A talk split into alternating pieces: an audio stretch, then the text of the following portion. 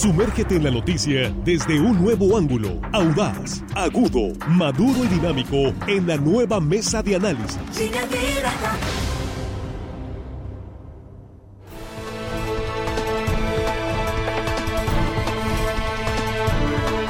Estamos aquí ya en el espacio de análisis, la mesa de línea directa y con el gusto, como siempre, de saludarles. Gracias por continuar con nosotros. Aquí estamos ya eh, en el estudio. Juan Ordorica, muy buenos días Juan, ¿cómo estás? buenos días Víctor, Axel, a Jesús y Armando hasta sus hogares, a nuestros compañeros en la producción, el auditorio que hoy, martes ya casi viernes, nos escucha, le mandamos un abrazo y hoy celebramos un año a la mesa de análisis. Felicidades a todos los aquí que estamos en la mesa y a los nuestros compañeros que están allá en Mochis, a Jessy también allá en Mochis. Así es. Felicidades a todos. Primer año de aniversario de la mesa de análisis. Axel, en la mesa también, aquí en el estudio.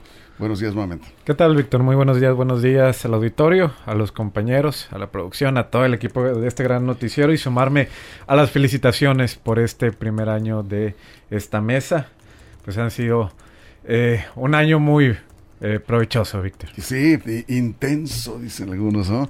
muchas discusiones, pero siempre eh, en el ámbito, pues, del intercambio de las ideas. Así es, en ese ánimo estamos y bueno, vamos eh, vía Zoom con Jesús Rojas. ¿Cómo estás, Jesús? Buenos días.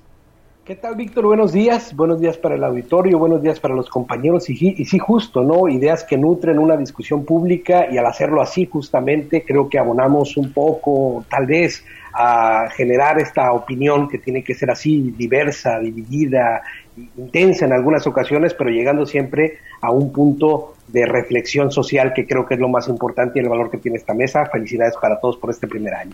Sí, por supuesto, estamos eh, también enviando un saludo a Armando Ojeda de, su casa, todavía quizás unas horas más esté aislado, pero ya pronto lo tendremos acá de regreso como parte importante de esta mesa. Jesse Jauregui también en algunas eh, ocasiones eh, estado precisamente participando. Somos parte de todo un equipo, línea directa, todo el equipo, toda la producción, todo lo que se hace posible precisamente este espacio. Y aquí, y aquí estamos. Cuatro años de Morena, ese es el tema. Sí, celebró López Obrador los cuatro años de su triunfo y ya con eh, la mira puesta pues, en la próxima campaña presidencial. Así está Morena trabajando ya, midiendo a sus eh, continuar en el poder. Y nosotros aquí vamos a hacer un rápido análisis de eh, los retrocesos, los avances. Y usted tiene la palabra, nos interesa mucho conocer su opinión, ¿sí? ¿Qué es lo que ha visto en estos cuatro años de la cuarta transformación, el triunfo de Morena? pues iniciamos contigo. Juan, abrimos la mesa. Bueno, eh, como todos los gobiernos son buenos, malos, depende del que está con el que se vea. Creo que voy a empezar por, por lo bueno, hay que empezar por lo bueno y ahorita le, atizamos, por ahí nos dijeron leña, por ahí. Leñeros. Leñeros, pero ahorita por lo bueno, yo creo que eh, yo al menos le voy a poner una palomita 10 en la parte fiscal. Yo creo que hay un cambio radical en cómo los mexicanos atendemos nuestros compromisos con Hacienda se metió a una campaña muy fuerte para que las empresas pagaran lo que no pagaban. También los pequeños eh, contribuyentes están cada vez mucho más cercados y cercanos también con el SAT. Creo que la política eh, de impositiva que no ha subido impuestos, también se le reconoce que no, no subió impuestos ni, ni creó nuevos impuestos, lo único que hizo fue invitar a los ciudadanos a que sus contribuciones fueran más seguido, lo hicieron bien, creo que yo le pondría en, en ese aspecto la parte más importante. La parte social, obviamente, existen los programas sociales, pero no puedo definirlos como excelentes porque no sé, porque el mismo gobierno se encargó de que no sepamos si han sido buenos o han sido malos, que tanta gente ha modificado sus vidas, eh, que seguramente hay mucha, mucha gente por recibir estos apoyos, pero al no haber una métrica de medición, pues tampoco puedo decir que terminó con la pobreza o abatió esto o solucionó este problema pero yo me quedo con la parte hasta ahorita, este cambio en nuestra mentalidad y nuestra interacción con la parte de los impuestos. Creo yo que ha sido un excelente gobierno recaudando. Y también justo, ¿eh? hay que decirlo, tampoco les, les clava la uña eh, de una manera grosera y grotesca y trata bien a los contribuyentes. Bueno, así de entrada, vamos contigo Jesús. Mira, Víctor, yo creo que lo primero que tendríamos que ver es el tema del liderazgo del presidente. El presidente de la República sigue siendo un líder Para un sector de la población, por supuesto que no, incluso hay animalversión fuerte y cada vez más, eh, digamos, hasta cierto punto corrosiva, pero él como presidente de la República sigue manteniendo una credibilidad muy alta ante los ciudadanos. Su palabra es ley para muchas personas en México, sigue con una base social muy importante apoyándolo, varios millones de mexicanos están en una proceso, dicen ellos, de la cuarta transformación del país, con lo que esto signifique. El presidente mantiene un liderazgo en base no solamente a los programas sociales, que eso es algo que positivamente ha hecho, ¿no? Este, y que además es muy marcado en su historia política. No solamente por eso, hay muchas personas que no están dentro de los programas sociales que siguen creyendo en el presidente y eso sería, yo creo que los primeros eh, logros que tiene un gobierno, mantener credibilidades al nivel en las que tiene, creo que es algo positivo, es algo que lo tiene ahí y que seguirá sin duda eh, marcando la pauta para el resto de los años donde se va a poner cada vez más difícil mantener esto. Eso es Axel. Bueno, eh, nada más como comentario a lo que decía Juan ahorita, eh, que en la parte fiscal lo ha hecho bien el gobierno. Yo solo recordar, no, tengo los datos exactamente a la mano, pero sí recuerdo que muchas empresas y empresarios se han quejado en los últimos años de terrorismo fiscal, de cómo eh, justo con la idea de aumentar la recaudación se han recurrido a prácticas que hasta podrían caer eh, casi en aterrorizar a los empresarios, es lo que comentan. y yo empezaría no con lo bueno, sino con lo malo. Y el principal problema que le veo a este gobierno de Andrés Manuel López Obrador es el hiperpresidencialismo que estamos observando, ¿no? No es algo nuevo en México, creo que todos los presidentes, a fin de cuentas, es algo humano buscar siempre tener todo el poder pero creo que eh, ha, sido más exacerbado con Andrés Manuel López Obrador. Eh, hemos caminado o estamos caminando hacia un sistema de un solo hombre, de una sola persona en este país y creo que muchos de los esfuerzos del presidente van en ese camino y de atentar contra los organismos autónomos, siendo que un verdadero Estado de Derecho es donde el presidente no lo es todo, el presidente no debería mandar el solo en este país, pero ¿qué estamos viendo? Que el Poder Legislativo hace lo que quiere el presidente que la Fiscalía General de la República hace lo que quiere el presidente. Ya ha habido intentos, porque organismos que deberían ser autónomos y completamente separados del Poder Ejecutivo, intentos para eh, que estén, digamos, eh, a merced de lo que diga el Ejecutivo Federal, como eh, organismos autónomos como el Instituto Nacional Electoral, como el Tribunal Electoral del Poder Judicial de la Federación, el propio Poder Judicial y la Suprema Corte, como el Instituto Nacional de Transparencia, es decir, deberían estar completamente separados de lo que es el presidente y hemos visto lo contrario. Hay intentos, eh, iniciativas de reforma para quitarle la autonomía a estos organismos. Para mí, eso es el principal punto mal. Otro punto que se ha comentado mucho es que el presidente está en campaña desde que inició su gobierno, es decir, con eh, la conferencia de mañanera y, con la forma en que ha llevado la, la comunicación y que prácticamente la conduce él el propio presidente, la campaña ha sido interminable y, hoy se siente un poco más, no sé qué opinas Juan al respecto, pero es una campaña que ya está intensificándose porque, bueno, pues viene el cuarto año eh, de gobierno y a partir de ahí pues se arranca prácticamente la carrera presidencial. Lo malo de este gobierno es eso, que es un gobierno de saliva, es un gobierno exclusivamente de saliva. Cuando me refiero a saliva es que es mucho más lo que dice que lo que hace. El presidente tiene cuatro años culpando al pasado y ofrece muy pocas respuestas para solucionar estos problemas. Y no hablo de yo creo, yo pienso, yo digo, son hechos, son números. En economía es un país 2% más pequeño de lo que lo tomó. Eh, la economía es 2% más chica, lo que él tomó ha caído 2% el PIB eh, desde que eh, Manuel, desde que el presidente Andrés Manuel López Obrador está en el poder y no nada más tiene que ver la pandemia, muchos países la tuvieron y tienen ya saldos positivos. Hay más pobres en este país, hay más pobres desde que López Obrador es presidente. La violencia está descontrolada, tampoco ha dado buenos números en, en materia de seguridad. Relaciones exteriores tampoco hemos tenido grandes avances. Si nos vamos rubro por rubro, transparencia, obviamente la parte de transparencia tiene, tiene todavía muchos negativos. Eh, lo que tiene que ver con el desarrollo de infraestructura es nula. Fuera de tres, cuatro proyectos mágicos o magnos proyectos, no hay una infraestructura decente que vaya a heredar a futuras generaciones. Rubro por rubro nos vamos. está entregando un peor país del que tomó. La parte narrativa, la parte del discurso, la parte ideológica, las cuartas transformaciones, los combates a la corrupción y todas esas cosas, sí ha permeado mucho en el discurso, pero es un gobierno de saliva con pocos o nulos resultados. Cuando mucho podremos decir que es un gobierno igual de malo que los anteriores en materia de resultados. Bueno, aquí nos comentan, dice, eh, no son cuatro años de gobierno, no, son cuatro años del triunfo de Morena. Son tres años eh, y medio, pues cerrando números eh, lo que lleva este gobierno. Jesús. Sí, Víctor, mira, yo primero quisiera hacer unas acotaciones con, con lo que comentaba Axel. Lo primero tenemos que decir que el modelo presidencialista mexicano no lo construyó antes Manuel López Obrador, es un marco constitucional que nos sitúa como una nación presidencialista presidencializada, es decir, el polo extremo del presidencialismo en México y eso lo tiene construyendo el Partido Revolucionario Institucional, el marco institucional desde siempre. Pasó el PAN, sigue siendo lo mismo, no hay reformas constitucionales para marcar en otro estándar, digamos, a nuestro país. Y en ese sentido, justo es que vivimos una democracia plena en tanto que la oposición ha podido detener cambios que el presidente propone. Es decir, el presidente no se ha extralimitado en sus funciones.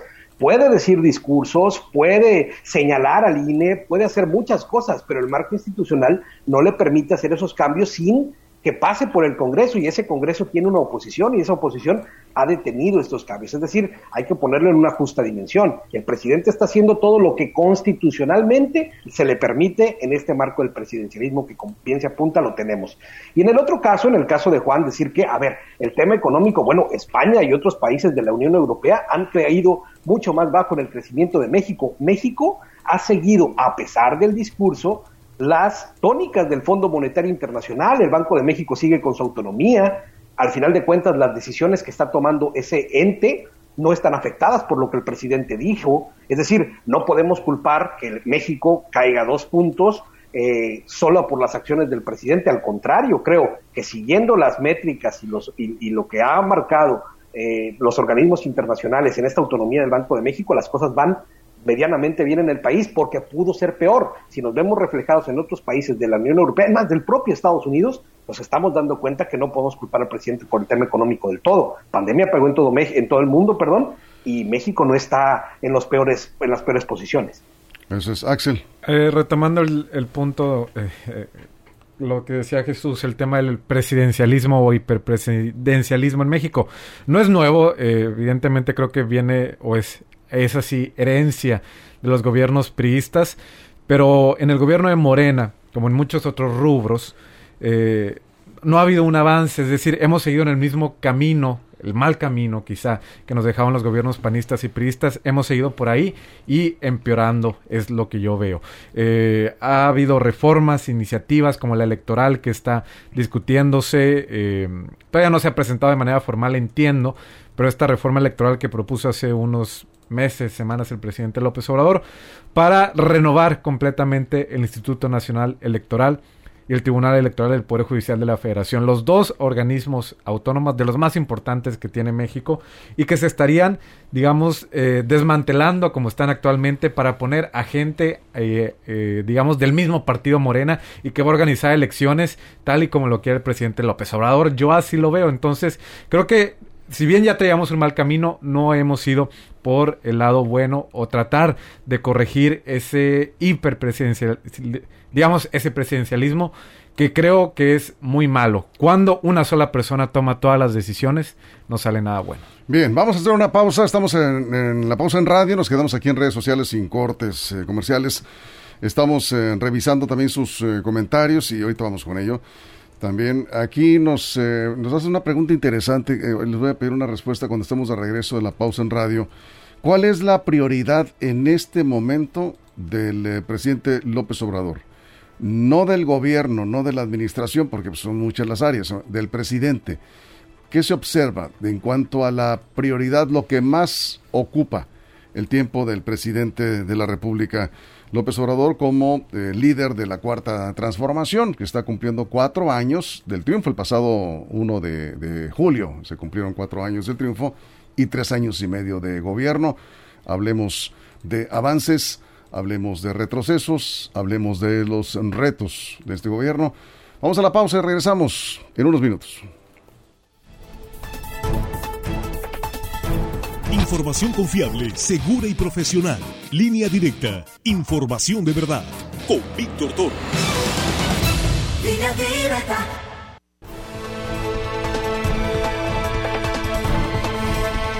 Estamos de regreso en la mesa de análisis. Estamos hablando del cuarto año del triunfo de Morena, avances, retrocesos, retos del gobierno de la cuarta transformación que encabeza el presidente López Obrador. Y a decir que de acuerdo a la encuesta de encuestas, como es Oráculos, que hace una, digamos, una medición de todas las encuestas que hacen los, los medios, todas las encuestas que se publican, ah, saca un promedio y es López Obrador el presidente mejor evaluado a estas alturas comparado con los eh, tres o cuatro presidentes anteriores. Tiene 63% de respaldo es, es muy alto. El que más tuvo en su momento fue Ernesto Cedillo, a estas alturas tenía el, el 59% y luego Calderón con el 57%, Peña andaba arrastrando la cobija con un 29% y Fox no andaba tan mal con el 54%. López Obrador tiene el 63% de aprobación de su gobierno, nada mal eh, a estas alturas. Nos quedamos con Jesús. Juan, ¿quieres comentar algo? A ver, sí. Sí, nomás comentarle a Jesús lo que hablaba del PIB. Yo le pediría a mi amigo Jesús que se meta a revisar los datos del Banco Mundial, del Fondo Monetario Internacional de cualquier organismo internacional, incluso de México, y revisará que México, de los países de América, es el único que tiene un déficit en el PIB de los países grandes. Estados Unidos trae un 5% de, de, del 2018 la fecha, ¿no? Es donde estamos evaluando. México es de los últimos lugares del PIB y repito, no tiene que ver con la pandemia, cuestión de revisar los datos.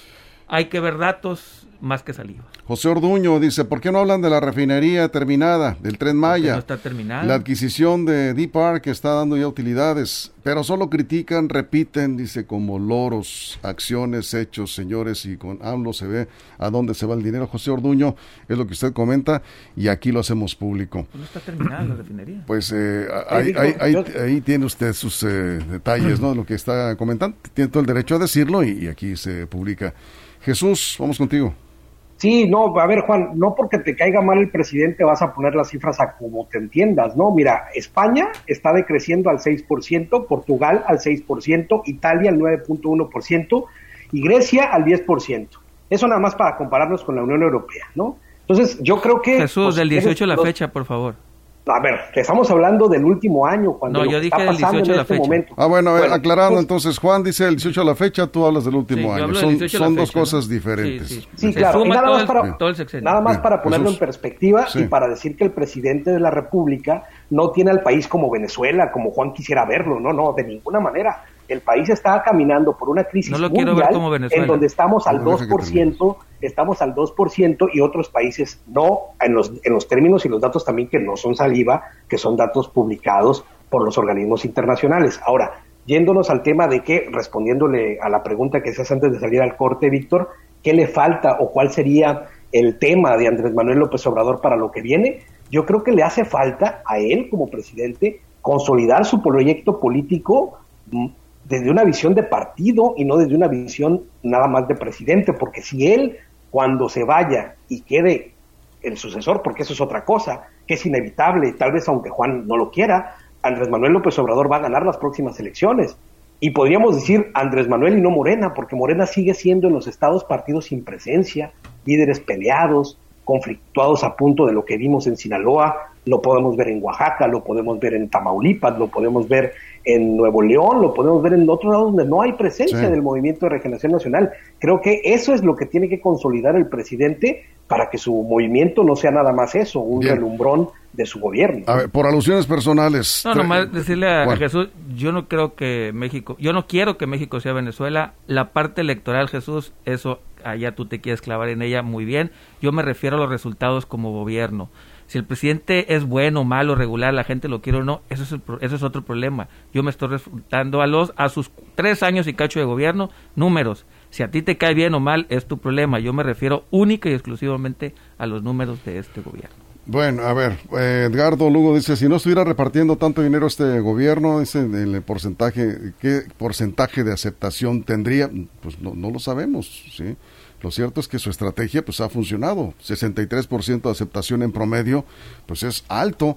Y es un hecho. Yo creo que nadie puede estar en contra de, de eh, quienes dicen que López Obrador sigue conduciendo bien o mal o como ustedes lo quieran ver. Él es el líder el único líder de la cuarta transformación y conduce la agenda pública de este país. No está en las condiciones en las que estaba Peña Nieto o en las que ya venía el declive de los expresidentes. A esas alturas se, se observa un presidente que enfrenta las crisis, que conduce al país bien o mal, repito, cada quien tendrá su opinión, pero hay un liderazgo claro en López Obrador. No sé si estás de acuerdo en eso. Sí, creo que nadie puede negar el liderazgo nato de Andrés Manuel López Obrador eh, y esa fortaleza que tiene como figura, su popularidad no, ha, no se ha mermado en estos tres años formales de gobierno. Eh, tiene, tiene esa cualidad, ¿no? Pero yo creo que esa es una fortaleza y al mismo tiempo es una debilidad, que todo recaiga en él como persona, como individuo, como figura, creo que puede llegar a ser contraproducente en algún momento. Y eso aplica tanto para la tarea de gobernar, que ahí lo vemos que es solamente él, pero también aplica en la cuestión de partido. Ahorita lo decía Jesús, Morena no es un partido. Morena lo único que une a los morenistas en este país es Andrés Manuel López Obrador y nada más. No hay ninguna ideología, no hay nada que los eh, reúna, que los unifique, más que la figura del presidente. Por eso a veces los críticos dicen que pareciera una religión más que un partido porque están alrededor de una sola persona. Y yo insisto, eso en algún momento les va a significar una debilidad al partido y también al gobierno. Es la situación que vemos. El otro tema, lo de los programas sociales, creo que sí eh, ha sido un factor clave para la popularidad del presidente pero ahí ya podríamos entrar a criticar qué tan útiles son realmente pues para el gobierno y para el desarrollo de México también. No, para el gobierno y para el movimiento eh, de la cuarta transformación ha sido muy útil. Pero para, para el desarrollo del país... ahí, ahí hay altibajos, ¿no? Eh, hay, hay programas que han funcionado bien, otros de plano muy mal, y no vemos que se hagan eh, cambios, pero ya entraremos a ese tema más adelante. Otros seis años de gobierno, dice Álvaro Martínez, ya tengo mi credencial nueva. Y dice, va a votar por López Obrador. Acá eh, también comentan, dice, eh, acuérdense que no ha endeudado al país, dice Armida López Montoya. Sí, sí lo ha endeudado. Eh, a ver, tú. Sí, sí, los datos que muestra la propia Secretaría de Hacienda hace un par de meses contrató deuda por 900 millones de dólares. Claro que deuda incluso está... Aunque la deuda no es mala. No, no es mala, no, no, no. Solamente hablo del discurso, no coincide con Pero comparado con... Va más arriba todavía. Sobre el PIB, sí. deuda? Sí, trae más arriba. Eso es. Tiene que ver con el tipo de cambio, ¿no? Sí, sí, claro. Pero sí, trae más deuda sí contrata deuda y sí tiene sobre el PIB más deuda que los gobiernos anteriores. Eh, Álvaro eh, dice, todo México es territorio.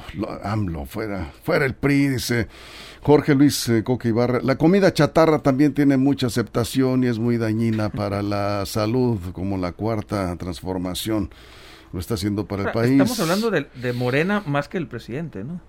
Bueno, estamos... Creo yo. En es, que, es que Morena no, existe sin Andrés Manuel López Obrador. Son intrínsecos, son... No, no puedes imaginar o no existiría Morena sin López Obrador. Bueno, así podemos ver el escenario en eh, las eh, próximas elecciones del 2024.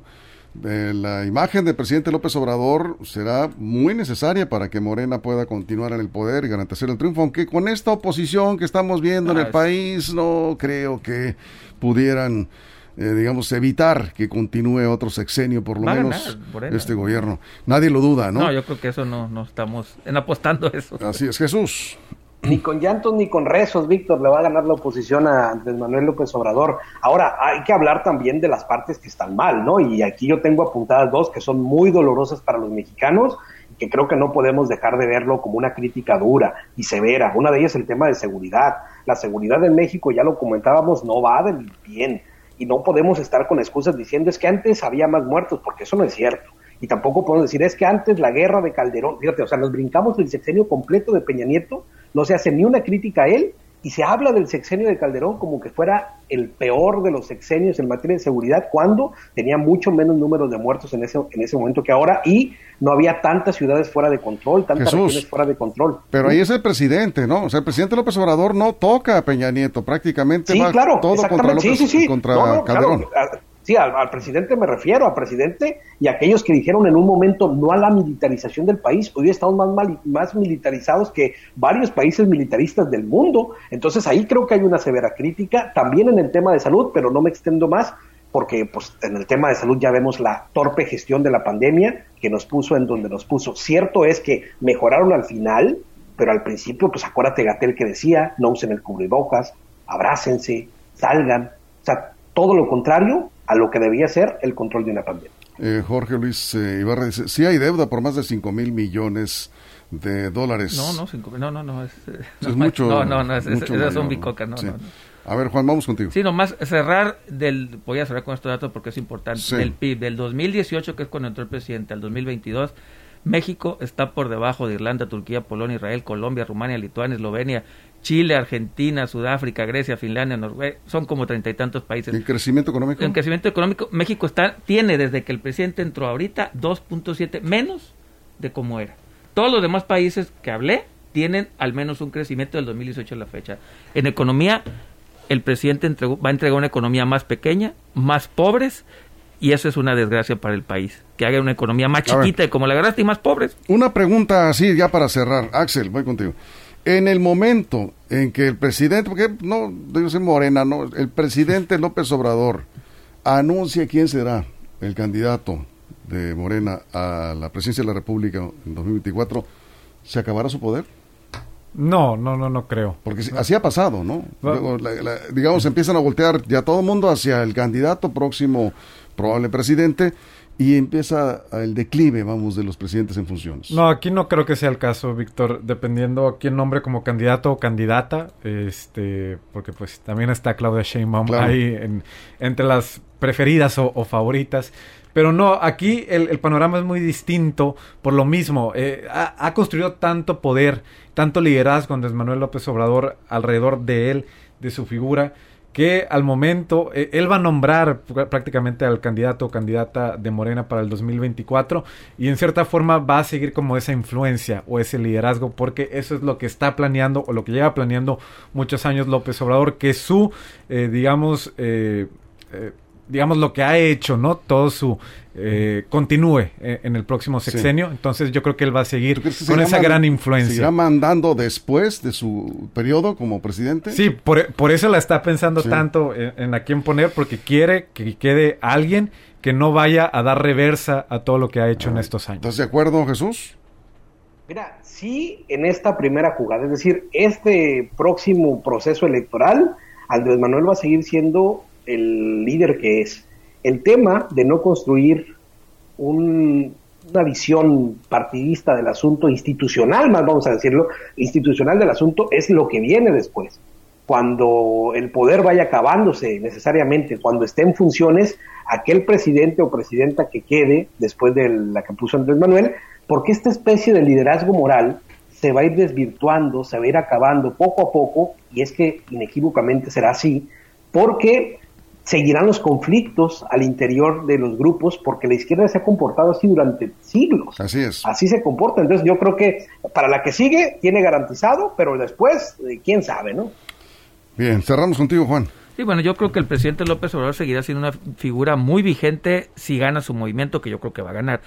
Eh, y depende, por ejemplo, si es Claudia Sheinbaum, yo creo que Andrés Manuel López Obrador seguirá teniendo una presencia muy fuerte en las decisiones. Tal vez no que mande, pero sí será consultado. Si gana, por ejemplo, Marcelo Ebrard, ahí sí creo yo que, que será completamente... Por eso la está, con quien la más piensa es con Ebrard. Y, y con Adán Augusto, que sería su tercer cocholata, también creo que sería un, presidente fuerte, que poco a poco iría. Sin embargo, los tres... ¿Y Monreal dónde lo dejas? Ah, no hay que perder tiempo en cosas que no van a pasar. Y, y, es, y y a lo que sí me refiero con los tres, utilizarían la figura del presidente eh, López Obrador como una figura para gobernar. Utilizarían, digamos, al obradorismo como una bandera de gobierno. Eso es, bien. Con eso nos vamos. Muchas gracias, Juan.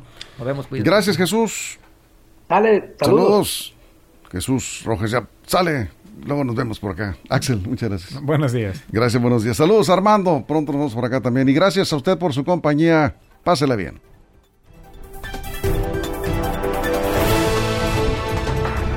La mesa de análisis, nueva edición Evolución que suma valor. Conéctate en el sistema informativo más fuerte del noroeste de México. Línea directa con Víctor Torres. Esto fue Línea Directa. Información de verdad con Víctor Torres. Información confiable con fuentes verificadas y seguras. Línea Directa. Información de verdad con Víctor Torres. Esta es una producción de RSN, el grupo de comunicación más fuerte de Sinaloa.